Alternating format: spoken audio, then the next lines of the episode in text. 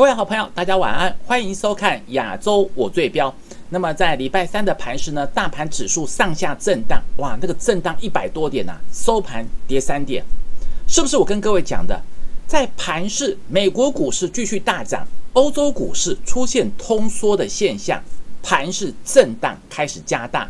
那么这种震荡加大的过程里面呢，你明明看到说，诶，台积电开高走低跌下来，有没有注意到？台积电开高走低跌下来，反而是什么？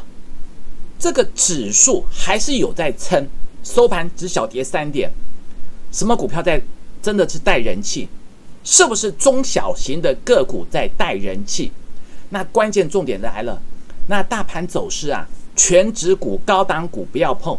什么股票的方向标的可以特别留意？来，今天晚上的标题，好朋友看一看。我说今天晚上要跟大家分享的是大陆去美化这个商机在什么地方，跟目前的盘势很有关系，很精彩哦，一定要仔细的收看。因为在这个盘势结构里面呢，我们说每一天呢，从早上有没有我们在 Telegram 跟大家分享到今天晚上为止，我们做了很多的功课，把每一天的产业焦点主轴一次一次的跟大家贴着盘面。做最新最及时的分享，每天呢这种战战兢兢的面对行情的波动，带着会员朋友进进出出，最大的关键也希望说真正在行情的变动之中，就像我们每天跟大家所说的重点一样，能抓到市场的主轴，跟好朋友一起来分享，跟会员朋友一起来掌握，你说这样子好不好？那么在每一天的重点里面，我们的 YouTube 频道每天晚上八点到九点钟，我们都是准时跟大家分享。一段时间下来，很多好朋友也都固定了这个把把我马老师的晚上啊亚洲我最标的节目呢，当做是八点档一样来收看。其实每天你做完功课，吃完晚饭，把整个行情的规划再听我讲一遍。晚上九点钟以后有任何的问题，也都欢迎你把你的问题。带到我们的 Lite 小老鼠 ASIA 一六八来跟我们做一个询问，我能够回答的我尽量回答。那最大的关键，好朋友，你有没有掌握到这个每一天的及时通知呢？如果还没有掌握到的，赶快按下 YouTube 的订阅，按下小铃铛，都可以免费的分享。如果说你是在 FB 里面的话，还是要回到 YouTube 的官网 PS 一点 IS 斜线 FAN 七 R 好。这个回到 YouTube 的官网，按下订阅，按下小铃铛，都可以有免费的及时通知。这个重点，我们昨天跟各位说，我们礼拜二下午啊，预录一个金融九分满，最近最热门的标的，每天都是最热门的标的，今天收盘价又创新高了。那么这个标的在整个市场人气最旺的是什么？群创。三四八一的群创，但是我也跟各位讲很明白，我没有买群创，我反而是买它的上游零组件，也就是今天的主题。在整个大陆去美化的商机，我们在盘中第一时间在我们的 Telegram、部落格，甚至 FB 跟大家好朋友分享我们所看好的族群方向。你有没有看到这些内容呢？来，最关键的重点。在整个操作上，大家都知道低进高出啊，财富自由。讲这个观念，大家都能够接受，很简单。但是要做到，好难呐，真的好难。所谓的低进高出，大家都知道，说大盘现在逼近一万两千八百点，高档的股票要避开。市场资金一直在轮动，低价位、低基期还没有涨到的，大盘涨到一万三千零三十一点，他们的股价可能还在五千点、六千点，甚至还没有到七千点之上的股票。你说这个大盘如果继续撑在这里，真的，如果继续撑在这里，已经撑了一个多月了，这些低价、低基期的会不会涨？当然会。那重点怎么选股，怎么操作？来。记得我马老师讲的“低进高出，财富自由”。讲这种低进高出啊，很简单。可是呢，往往你看到的很多讯息都是大涨一大段以后，像现在，我举个例子啦，现在好朋友啊就在问，什么什么股票可不可以买？你有没有回头看一看它今年涨了多少？你有没有看说大盘从八五二三到现在它涨了多少？很多的资讯你看到第一时间，你有没有先进一步的想一想？股价有没有先反应？还是说股价这些已经大涨一段以后，你看到利多才去追，那不是替人抬轿出货吗？最大的关键，低进高出要专业，要做到财富自由，绝对不是说好像每天呢去追涨停板、追涨停板，你追一次、两次、三次，碰的一鼻子灰以后，你还敢追吗？我相信这不是你所愿的，可是你也知道，很多市场分析呢，就是看到涨了，哇，涨停板了，赶快追股票，不要这么做。那相对的，我也跟你讲说，我们今天也开始做这种低档的股票，开始低进。低档的股票低进，不见得说一定是盘下买哦。低档的股票，它刚在发动的时候，很可能被投信、被外资截胡，不下来，那你还是要买。但是操作上有技巧，你先买一部分，买完有再压下来再加码，这样子不是很好吗？这个操作策略绝对不是说哇，老师扣这个扣讯，马上就是全压了，压大压小全压了，绝对不是。那这个盘式节奏里面，我说高调节低进场，瞄准下一波的标股，今天进场三档。三档标的，一档在成本附近，一档差不多收盘价差五趴，往上拉了五趴，一档收盘价差将近九趴，是不是标股？大家来一起等待看看，因为我说这个节奏啊，你只要抓对一波行情，你看从四月份到现在，我们掌握生技股一波接一波，现在生技股在整理，在等待机会的时候，也不要看坏它。但是我知道很多好朋友可能也受不了，受不了什么？今天、昨天就有好朋友一直在问我新贵的股票。我在节目上我跟各位讲过很多很多次，为什么我马老师不带会员去买新贵股票？我们的会员都可以做见证，我没有一档新贵的股票在手上。为什么？行情热的时候，新贵股票一天可以涨四十趴、五十趴，涨一倍，它没有涨跌幅限制。但是行情一冷的时候呢？它的跌幅修正也很快，而且它的量缩更快。我们带会员呐，不是说看股票涨涨了高兴就好，不是这么做。我所以，我跟各位讲过，我很多很多次我讲过，我再分析一次，我带会员不做新贵股票。那新贵股票一遇到量缩，技术面只能参考。好，那接下来呢？好朋友，刚才也有人在问到说，新贵股票现在的生技股又一路真的盘跌下来，快受不了了，怎么办？两个办法，第一个自己要设停损。我们在每一通带会员的讯息上，我们就跟会员朋友讲，就短线你该怎么做，设停损；就长线你就波段上来讲的话，你就照我的指令做规划。第二个方式，你就等。这些生技防疫股、新贵的一些生技防疫股呢，等疫情还会有利多，那就是等待，你急也没有用。好，我跟各位讲过，但是你看到盘面上真的上市上柜的生技股、防疫股呢，还是每天有大涨，甚至涨停板。今天的基亚，我昨天晚上跟各位讲的基亚，是不是亮灯涨停板？但是我没有追，我也跟各位讲过。要就是拉回低阶，不要用追涨停板的习惯。追涨停板，如果当冲、现股当冲、隔日冲的，一下子涨停打开，你是不是又害怕了呢？这些啊，我们都是强调过很多很多次的。我不做新贵的股票，我也不带会员去做一个当冲，不是要每天做当冲。如果说是真的做到手风顺，当天筹码比较乱，我也会先卖一趟，那个才来做当冲，不是为了当冲而当冲。这些都是我们在节目上直播讲过很多次的标的。那再来，在这两天，我们就跟各位讲，台积电呐，倒状反转，上涨跳空，下跌跳空，倒状反转，哭哭的眼泪。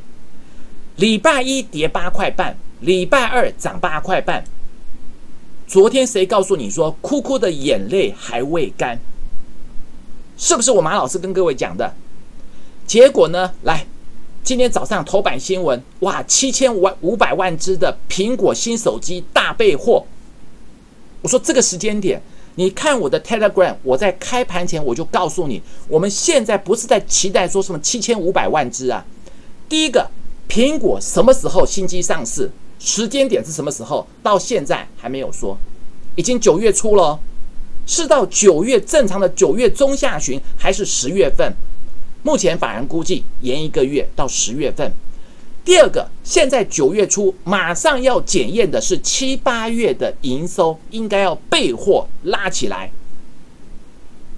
这个时间点不是在期待苹果的新机啊，要期待的是两个重点：第一个，新机上市的时间；第二个，现在新机上市之后呢，在八月份的备货成绩单。可是大家也很害怕，害怕一件事情。在八月份的营收，因为九月十五号华为的禁售令呢，会有急单，有一些公司受到美国的影响，受到美国的限制令，在八月份会大量备货，营收会急冲。可是九月份以后呢，出货出到九月中以后，九月十五号以后就不能出了，又怕九月十五号以后，八月最好的业绩反而九月份就开始往下掉，是不是很矛盾的现象？看到这个大力多啊！我昨天跟各位讲，哭哭的眼泪还未干，不要去乱追啊！早上一开盘，台积电四百四十一块，涨六块，涨六块，收盘跌两块，马上开盘去追高的，马上套八块，收盘跌两块。你看，是不是哭哭的眼泪还没有干？这个时间点呢，不只是台积电，它今天拉这个联发科、大力光稳住跌势，无可厚非啊。我说这个控盘手呢，希望在九月十五号华为禁售令之前，甚至在九月下旬，整个联合国开会，台湾有没有这个真的参加联合国的那种活动的机会？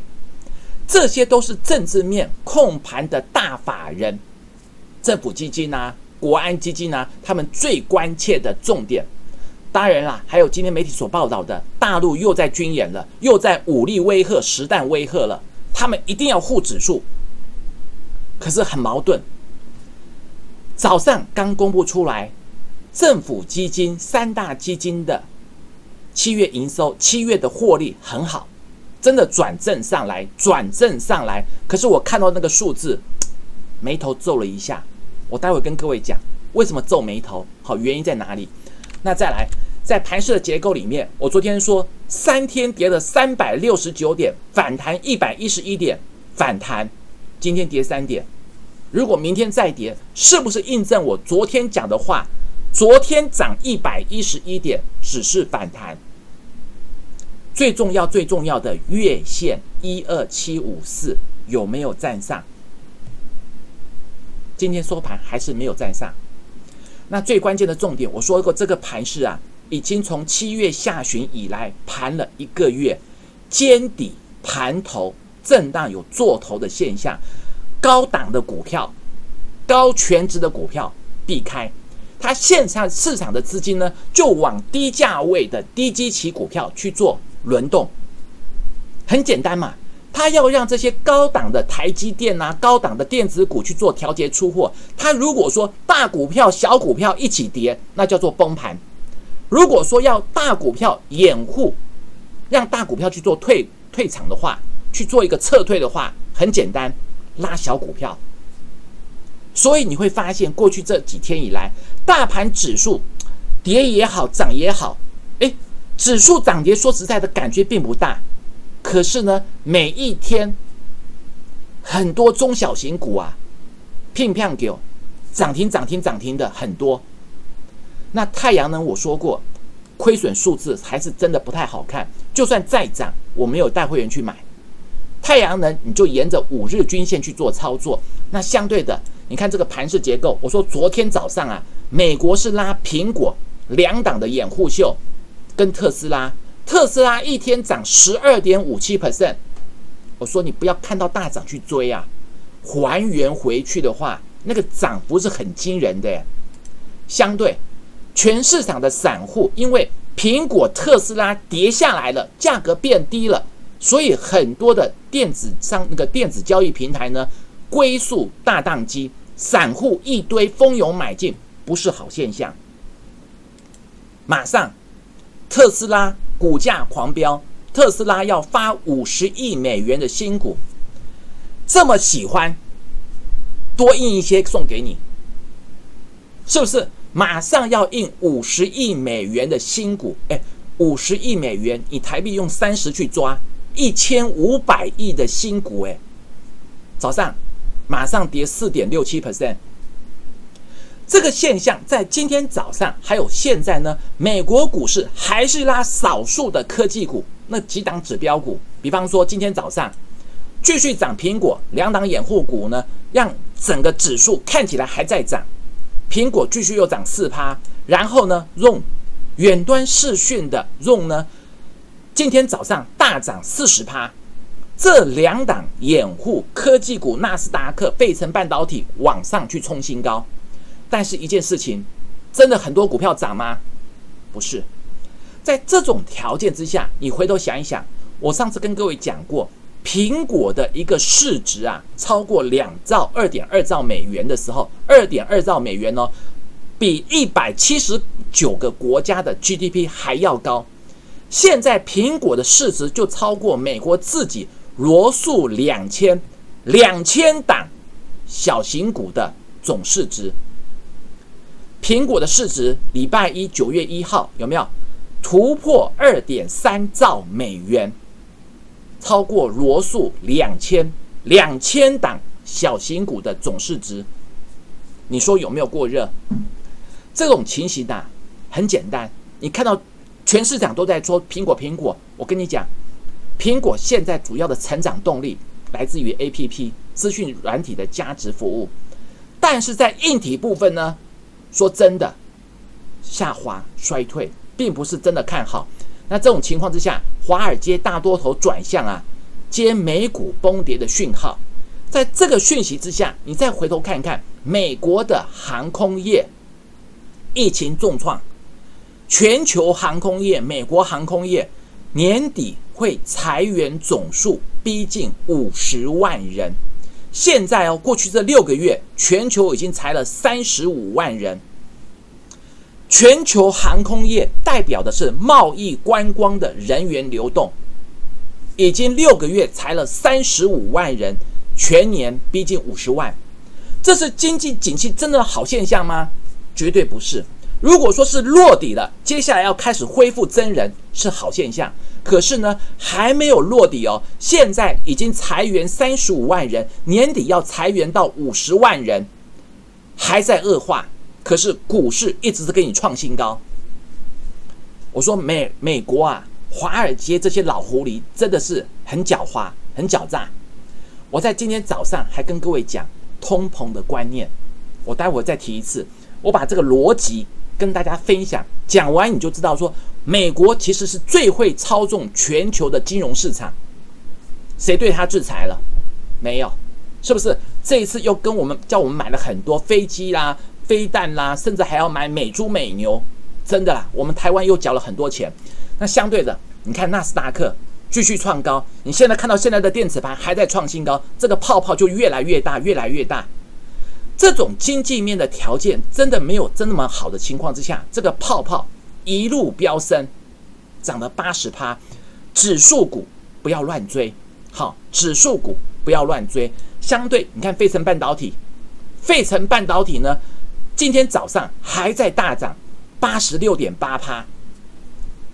经济数字没有这么好，但是它拉的是什么？指数股，就好像我们台湾去拉台积电、联发科，意思一样，了解吗？在这种情形之下，我说涨多就是最大的利空，要低买要高卖，老生常谈呐。可是说实在的，真正盘势的结构啊，说真的。很难做到，为什么这么说很难做到？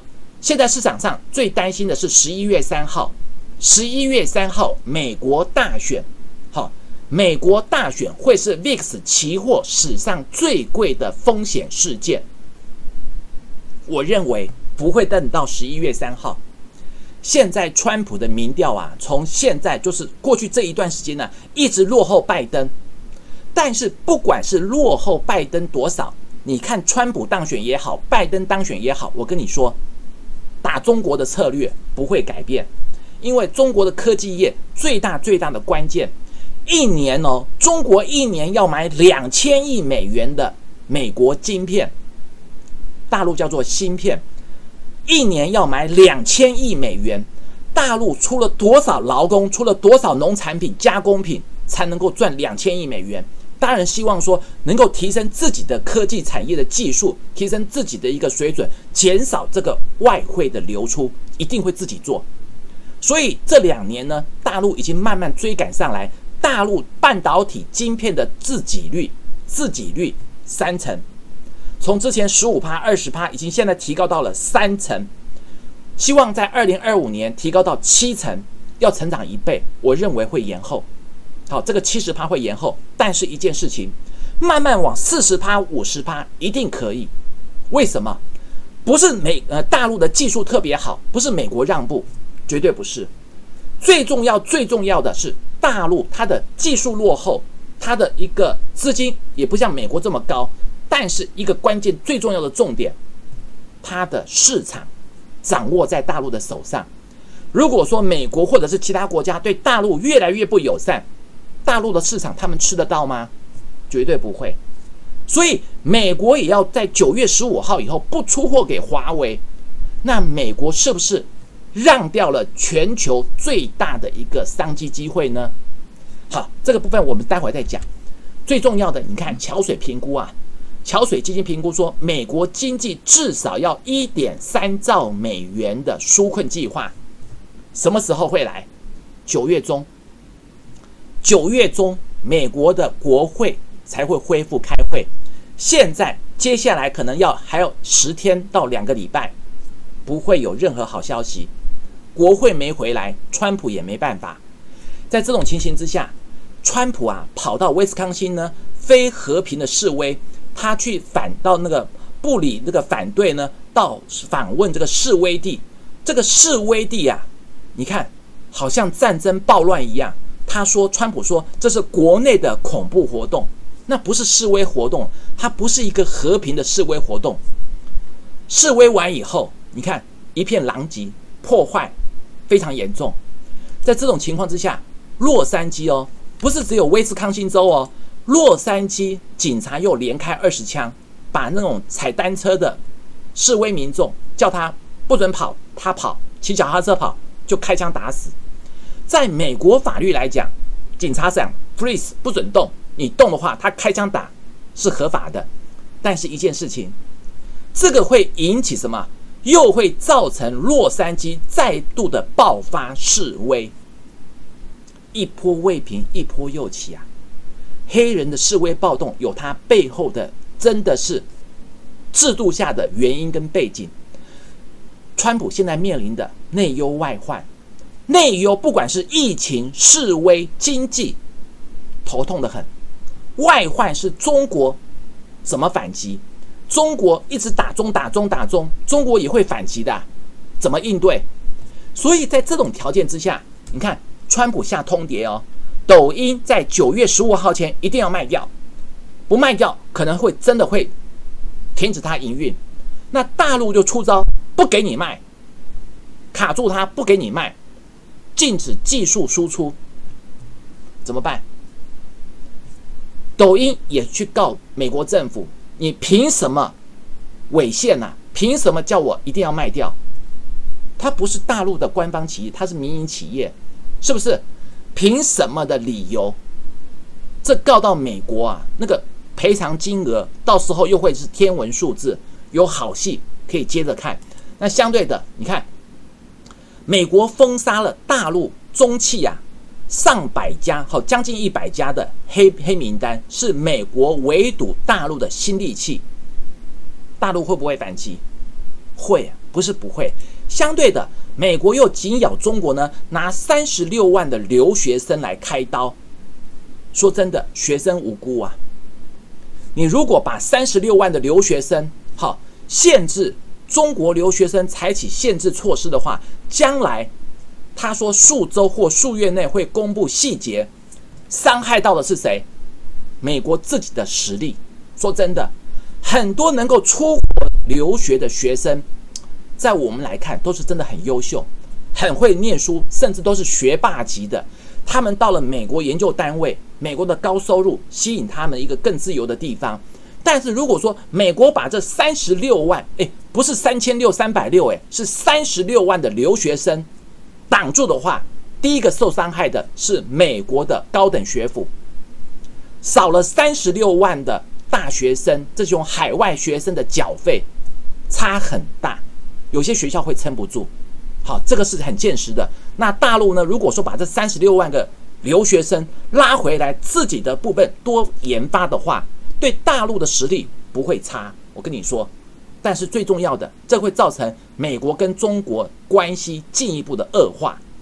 那么再来，美光不是记忆体开第一枪哦，停止供货华为以后，大家最担心的后段，美光后段的封测伙伴，包含了历程、南茂。还有南亚科、旺宏、华邦电的这些记忆体厂商、半导体厂商难逃波及，是不是跟各位讲过？不光是美国，连台湾也受影响。可是最讽刺、最讽刺的，费城半导体九月一号还在创历史新高，美光不会受影响吗？高通不会受影响吗？美国的很多半导体在对大陆九月十五号以后封杀到华为，也会杀到自己的费城半导体。结果赶快在九月十五号之前赶快拉高。那这个关键重点来，大陆的第一波第一波的国家大基金已经开出养出这个小金鸡，还不能算大金鸡。也就是说，在今年的上半年。二十四家他们大基金所投资的半导体公司已经开始获利了五十六亿人民币。如果第一波的投资已经开始赚钱了，是不是他们把这些拿到的股利赚到的钱会继续的扩大第一波投资第二波，甚至准备第三波？那你说大陆要节省每一年两千亿美元跟美国去买晶片，有没有可能？绝对可能。现在也不是绝对可能，是一定可能。是为什么？是因为美国政府下令，像华为就不准卖，一下子扫掉多少市场？在这种观点之下，九一五备战有没有？九一五备战，九月十五号，华为开始加价囤货晶片。你知道华为现在囤晶片囤了多少吗？八月底的时候，八月底的时候就已经传出来，华为手上的库存。库存哦，不是八百亿，是八千亿的晶片库存，至少两季没问题，至少接下来它的两季出货没问题。那接下来两季以后，也可以等到美国十一月总统大选之后，美国明年的这个这个新总统的政策对华政策有没有改变，甚至包含十一月以后还有一个变数，就是美国第二阶段的。贸易谈判会不会扩大，还是会真的有改善？这都是在十一月份以后的事情呐。现在备战九一五，只剩两个礼拜不到时间。那这个时间点呢？川普毒死华为的最后逃生门，相关的 IC 设计、相关的美国技术的厂商都不准供货给华为。香港媒体就担心了，那深圳也危险了，因为华为在深圳啊。占他们的 GDP 的比重很高，这个情况之下，大陆又对这个属于环太军演结束之后开始实弹的武赫军演。这个军演呢，九月二号到九月四号，时间不长，但是呢，是捷克议长维特的呃维克奇哈维特奇的访台之际来做军演，这都是针对性的时间呐。那在这种情况之下。我们看到政府基金很努力的稳住大盘，真的，那我认为不是外资，外资今天卖五十亿啊，不是会稳指数的那种做法。政府基金前七月绩效有开始赚四百二十九亿，你知道吗？七月份的收盘指数一二六六四，七月份的收盘指数一二六六四，政府基金上兆的投资。绩效前七月零点六九 percent。如果我们倒除一下，把七月份的收盘指数倒除一点零零六九，好，倒除一点零零六九，那政府基金、劳动、国保、退抚合计的总投资，它的成本指数大约在一二五七七。我问你，这个指数八月份有没有跌下来？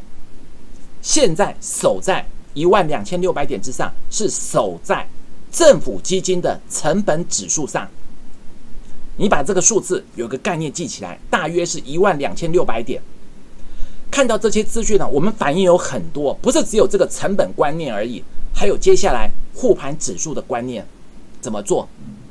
如果你做一个操盘的观点没有做好功课，都没有自己去做一个规划模拟，看到涨去追，看到跌去杀，那你不用参加老师了。我说真的，如果你看到这些资讯，你没有去真正看过盘面，他们会怎么样的去掩护指数高档股去撤退，然后呢，去拉哪些的一些小型股，甚至人气股。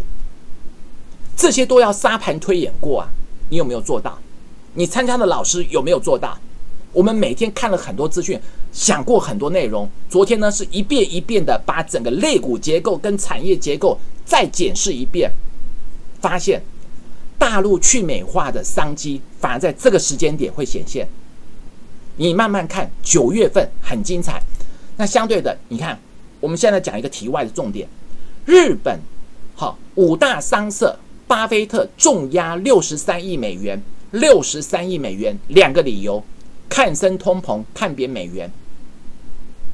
我在今天早上跟大家分享的 Telegram 有没有看到？没有看到的，你可以在我们的部落格，哈，ma 二四八五打 com，你也可以在我的部落格去看一下我讲的这一段话，很精彩，很重要。明年呢，联总会预估说。美国的通膨会超过百分之二，市场渴望验收 FED 的心智成效。我说美国啊是最坏最坏的全球最大汇率操纵国，不但影响着全球的金融金融市场，甚至还在操纵全球的最大汇率。他一直告某个国家某个国家，包含台湾在内，一直说台湾之前都是什么汇率操纵国，实际上。台湾的央行能够掌控的是国内，美国能够掌控的是全球，谁才是全球最大的汇率操纵国？讲这个通膨百分之二，我跟各位讲一个数字来，房价一个月跳涨二十趴，韩国经济到了最危可危险的时刻，这一个月韩国的房价跳涨二十趴，虽然跟它的内部政策有关。但是一件事情，不是只有韩国的房价涨啊！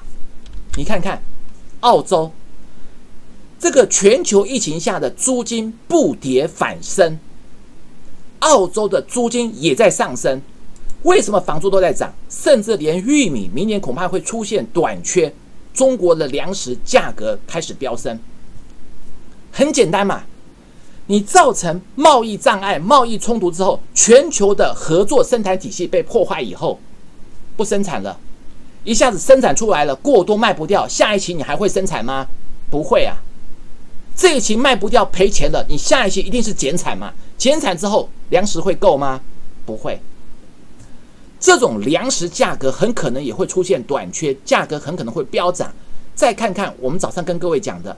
美元指数从一零二点九九二，一零二点九九二，将近一零三，跌到昨天的最低点九十一点九，呃，九十一点七四六。这一段的美元指数一路贬值将近十趴，将近十趴。我早上八点零五分跟各位讲这个观念，我说美国很坏，坏的地方在于大量印钞票。压低到零利率，还放贬美元，制造全球通膨。三月高点到现在呢，美元指数已经跌幅超过百分之九。美元的贬值使得美国出口产品价格下降，提高了它的产品的外销竞争力。同时呢，印钞票维持到零利率，这让美国二十三兆美元的国债不但免利息，还会自动因为通膨实时债务缩水。它制造全球通膨，它的二十三兆也不用准备什么偿债基金呐。到时候通膨一通膨上来以后呢，全球那个物价上涨，二十三兆的美元这个借款债务啊，就自动实质债务就缩水了，是不是？他是想透过这种方式让美元贬值，让他自己二十三兆的国债不但不付利息，而且还会债务通膨之下实质实质的债务缩水。早上我们在 Telegram 跟大家分享这个重点，这一段话中间这一段话，好好仔细看一看。我后面还讲一个欧元区八月份的的那个 CPI 物价指数呢出现通缩，欧元区哦八那个二零一六年来八月份，今年八月份出现首次的通缩，通货紧缩，怎么会这样？美国制造通膨，欧洲。反而出现通缩，在这种条件之下，很精彩的来，欧元区出现二零一六年以来的首次通缩，这使得欧洲央行面临更大的经济刺激压力，更大的经济刺激压力。所以你现在看到欧洲的德国、法国股市大涨，期待会更进一步的宽松货币，更进一步的宽松货币来解除通货紧缩的压力。民众不是傻瓜，英法族是没有钱呐，是真的没有利息，他没有办法花更多的消费，这个会造成说民众因为是疫情之下，强迫自己要多储蓄一点，然后呢，欧洲是因为通货紧缩，英法族没有消费能力，疫情又进一步的扩大之下，多留一点钱不消费，不消费的话，物价反而是下跌，不是上涨，这个逻辑听得懂吗？想一想，这个脑筋要稍微转个弯，要想一想，这个会让欧洲会更面临进一步的刺激经济，让欧洲股市现在涨上来。但是我跟各位讲，这个对台湾不见得是好消息。对台湾来讲不见得是好消息，因为这个时间点呢，你仔细观察，操作的节奏低进高出，大家都知道。我跟各位讲过，低进高出，专克当冲热潮。你有没有做到？不要看到股票大涨之后，昨天长黑长黑的股票啊，长黑长黑的股票，今天拉起来，甚至拉到涨停板，你追追看，明天很可能开低。真的，昨天长黑或者带长上影线的，算是一根大跌的股票，今天好几档拉升到涨停板，你追追看，你一追，明天直接开低。这个现象。为什么跟各位讲说高的要调节，低的要进场？九月份瞄准的是下一波低档低基期的股票做进场的动作，因为在这种低档低基期里面，我们讲一个面板族群，大陆去美化的商机不是在面板股，是在面板的零组件。我再讲一次，大陆去美化的商机不是在面板，是在面板的零组件。但是面板确实有好消息。大的航空母舰在往上走，航空母舰的速度吨位大，会慢慢慢慢的往上推。可是它身上的战斗机群，就像是它的零组件厂商，会不会大涨？会。这种情况之下，你看友达的总座，哈，友达的总座说，资讯面板望到年底，电视面板景气向上翻扬，这是上礼拜的哦。友达讲。资讯面板需求延伸，面板吃紧，下半年的状况不错。最近这一个礼拜好多，你看，友达的董事长转型后，智慧城市线上展开以后呢，转型之后更贵、更具有规模、更胜以往，这些都是好消息呀。友达、叶城、明基材畅谈显示的多元应用。讲白一点，我们过去这三年、四年时间里面。我们的 OLED 十点五代厂打不赢中国，打不赢韩国，怎么办？我们一直去走那种多元化，也就是你看到的属于显示器的多元化应用发展，运动啦、商展啦那种小量多样的产品做发展，可以赚到一些钱。相对的，你看到彭双浪彭董事长说，面板好供需紧张了，价格朝正面发展。第三季以后可能就不会再亏钱了。相对呢，在面板供应非常的紧张，客户催货是每天来问候，好现象啊。虽然还不至于价格大涨喷出的阶段，但是对友达这种属于面板产业好现象，因为在面板产业呢，彭董事长也特别说明了，景气的谷底已过，供需持续，价格正向往上走。在这种情况呢，友达董座乐看面板的景气望到明年，会不会涨？会，但是慢慢涨，它是航空母舰。它的股本啊，真的都很大，超大。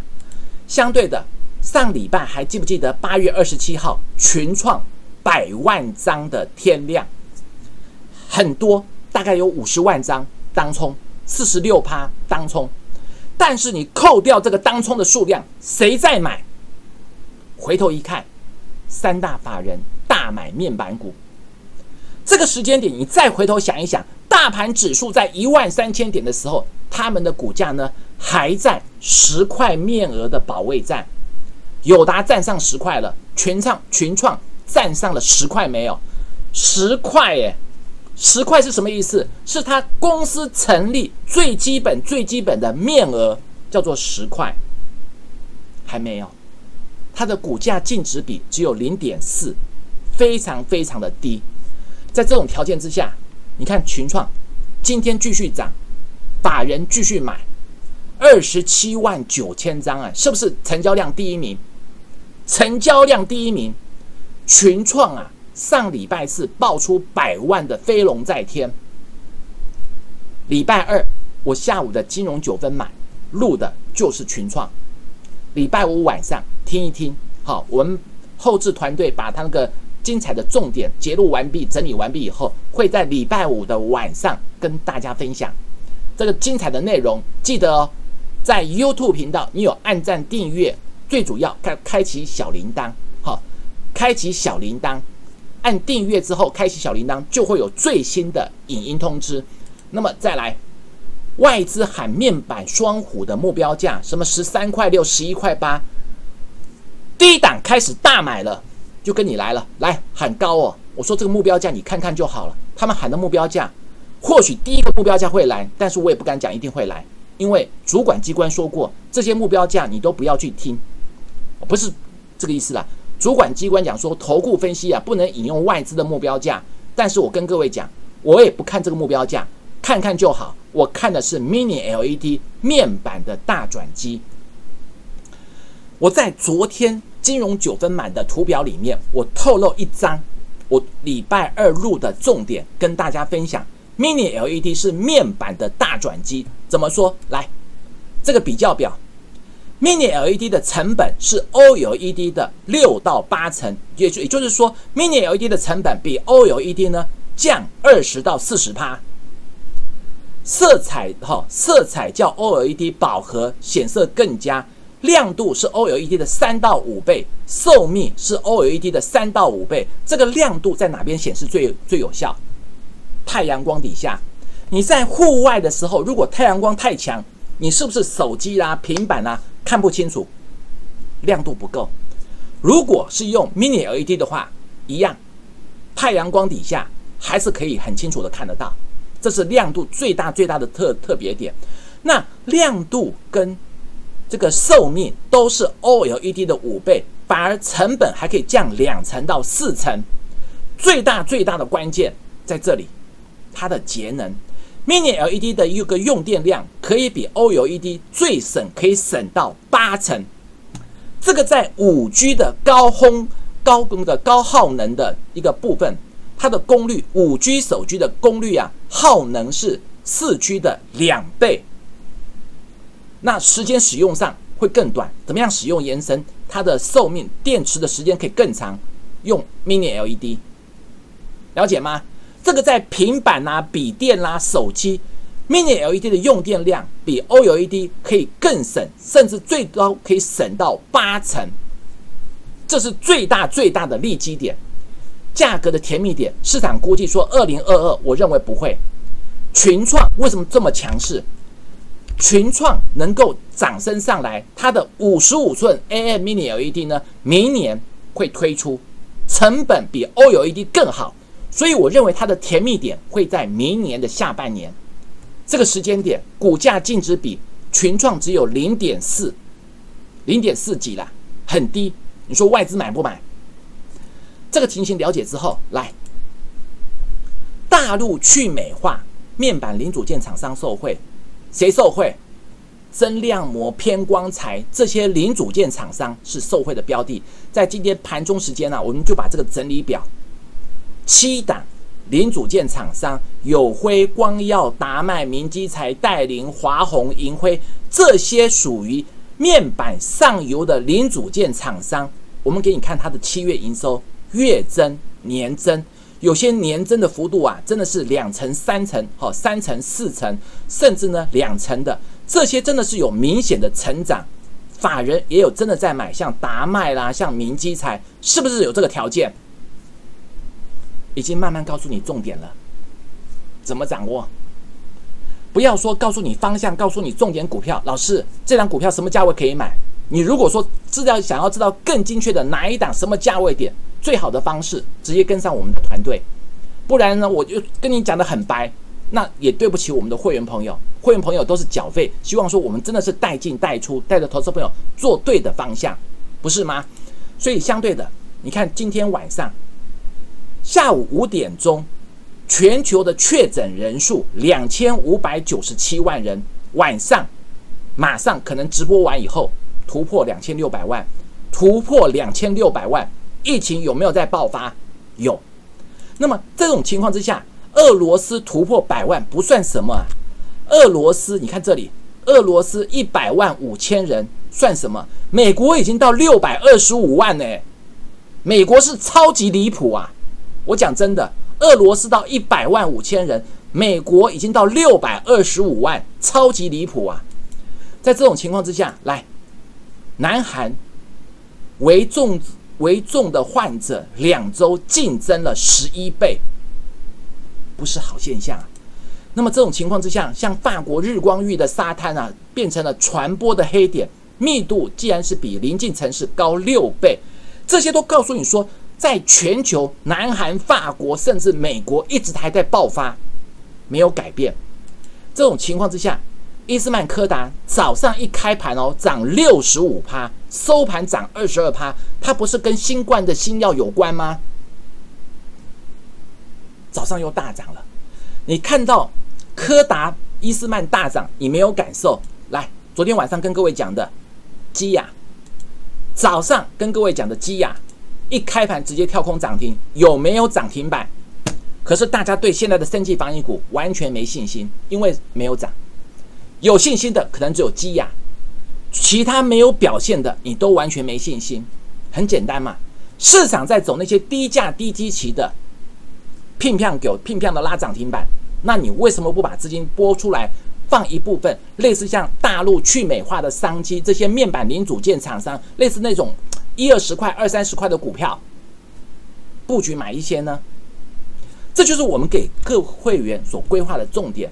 其实，在疫苗的题材没有改变，到现在完全都没有消失。今天晚上要突破两千六百万了，全球疫苗还在抢，是不是？甚至包含新冠肺炎的明年市场高达五千九百亿，新冠肺炎的快筛好快筛核酸检测高达三千五百亿，再加上国内的疫苗国家队呢？你看到股价涨。基亚涨停板，老师可不可以追？老师买不到，明年可不可以追？我最不喜欢回答这种问题。说真的，有些问题哈，我真的就直接跳过去了，我就不回答了。为什么？我都跟各位讲过，他现在的时间点不是疫苗，不是那种那个疫情得到好转，也不是疫苗真的大量上市了，没有。各国都还在抢疫苗的时候，国内疫苗国家队跌下来了，你又不敢买。我讲真的，跌下来你又不敢买，那我讲再多也没有用啊！涨上去了你又想追，每一波每一波，从四月份到现在，我们做生计防疫股做了几波段，除了八月二十号亚诺法有稍微停损之外，我其他几乎是真的是大胜啊！生技防疫股是大胜。现在我看法没有改变，只是股价不动，它在等，等市场的资金从全指股再压回来，回到生技防疫股的时候，你又会来追了。我讲真的，一跌下来，你看到跌下来，你会怕会被它洗掉，然后呢涨上去，你又会来追了。这种情况之下，全球都还在抢，那我们台湾的疫苗国家队公布了没有？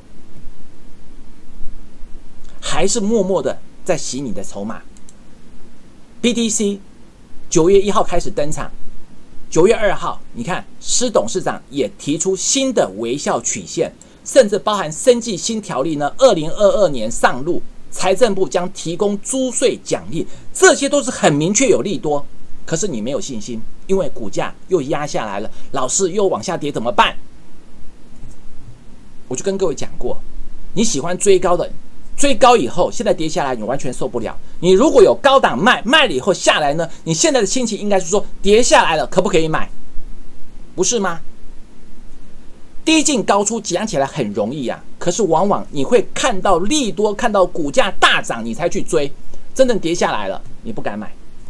低档刚发动的，你也不敢买。你常常是把那种低档刚发动的，老师它前面涨一段了耶。有些股票它涨了几倍。今年你看到热印涨了几倍？八倍，恒大涨了几倍？十倍，十倍。股价什么叫低？什么叫高？这要专业的判断，不要自己乱猜。我举个例子，我们今天买的标的，好，生技疫苗股大家都知道。我们今天买的标的这一档是在成本附近，我们说这个价格往下买，收盘如果是这个价格的话，零点六趴左右，你往下买。一定对，再来低买压回盘下买的，收盘涨了快五趴，收盘涨的价差快五趴，对不对？当然嘛，老师你说收盘涨上去了，当然对嘛。那我再告诉你一档，真正在半导体设备、半导体设备大家忽略的一档个股，这档股票平盘附近买，收盘价差快九趴。八点七趴，平盘附近买，收盘价差八点七趴。我们不是追涨停的，是不是？我们不是追涨停的。好朋友，你回头想一想，我跟各位预告了，我说高调节，我们保留的资金要瞄准九月份的标股。今天一出手，马上八点七趴的表现，很难吗？绝对不是，而且我们把我们的逻辑，甚至大陆去美化的商机都告诉你，怎么选，怎么做。下一波的标股，真的想跟上的好朋友们，零八零零三七零八八八，不要自己乱猜，好不好？